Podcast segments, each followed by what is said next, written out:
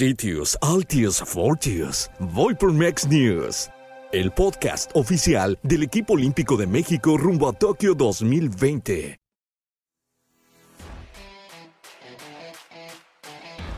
La delegación mexicana crece y crece de cara a los Juegos Olímpicos que están a la vuelta de la esquina. Tenemos nuevas plazas en clavados y esgrima, mientras que Jaime Lozano piensa en su once ideal para conquistar el balompié olímpico. Así iniciamos con esto que es Voy por Mex News. México llevará por primera vez en la historia equipo completo unos Juegos Olímpicos enclavados. Serán 12 las pruebas en las que participe la delegación tricolor en Tokio 2020 más uno, destacando que por primera vez se participará en todas las modalidades de saltos sincronizados. En la Copa del Mundo de la especialidad celebrada en la capital olímpica, sobresalieron los resultados del medallista de Londres 2012 Iván García, quien junto a Randall Villars se apoderaron de la plata y del pasaporte a la justa olímpica en saltos sincronizados, varonil desde la plataforma de 10 metros. A su vez, Randall también ganó la plata en la prueba individual. El floretista mexicanense Diego Cervantes se proclamó campeón del preolímpico de esgrima de San José, Costa Rica, con sufrida victoria sobre el argentino Augusto Cervelo con pizarra de 15 a 13 y logró la calificación a sus primeros Juegos Olímpicos. Cervantes López, de 20 años de edad, se suma a Daniel Corral, Alexa Moreno, Randall Williams y Luis Álvarez como los baja californianos que estarán presentes en Tokio 2020 más uno. Esta es la única plaza olímpica hasta el momento para México en esgrima.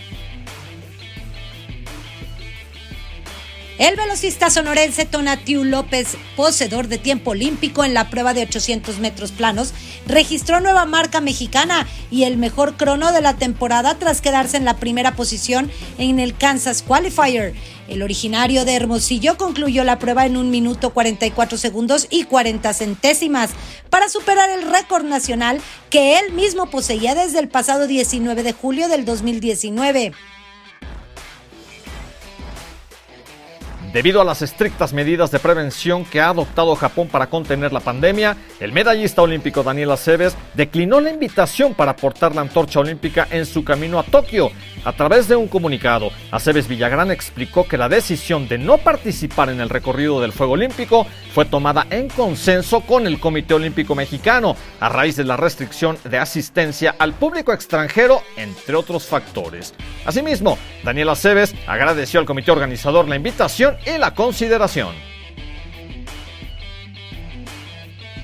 El director técnico de la selección mexicana sub-23, Jaime Lozano, informó que los elementos que militan en el balompié europeo podrían asistir con el trimenor a los Juegos Olímpicos, ya que se encuentra en pláticas para el permiso de sus respectivos clubes.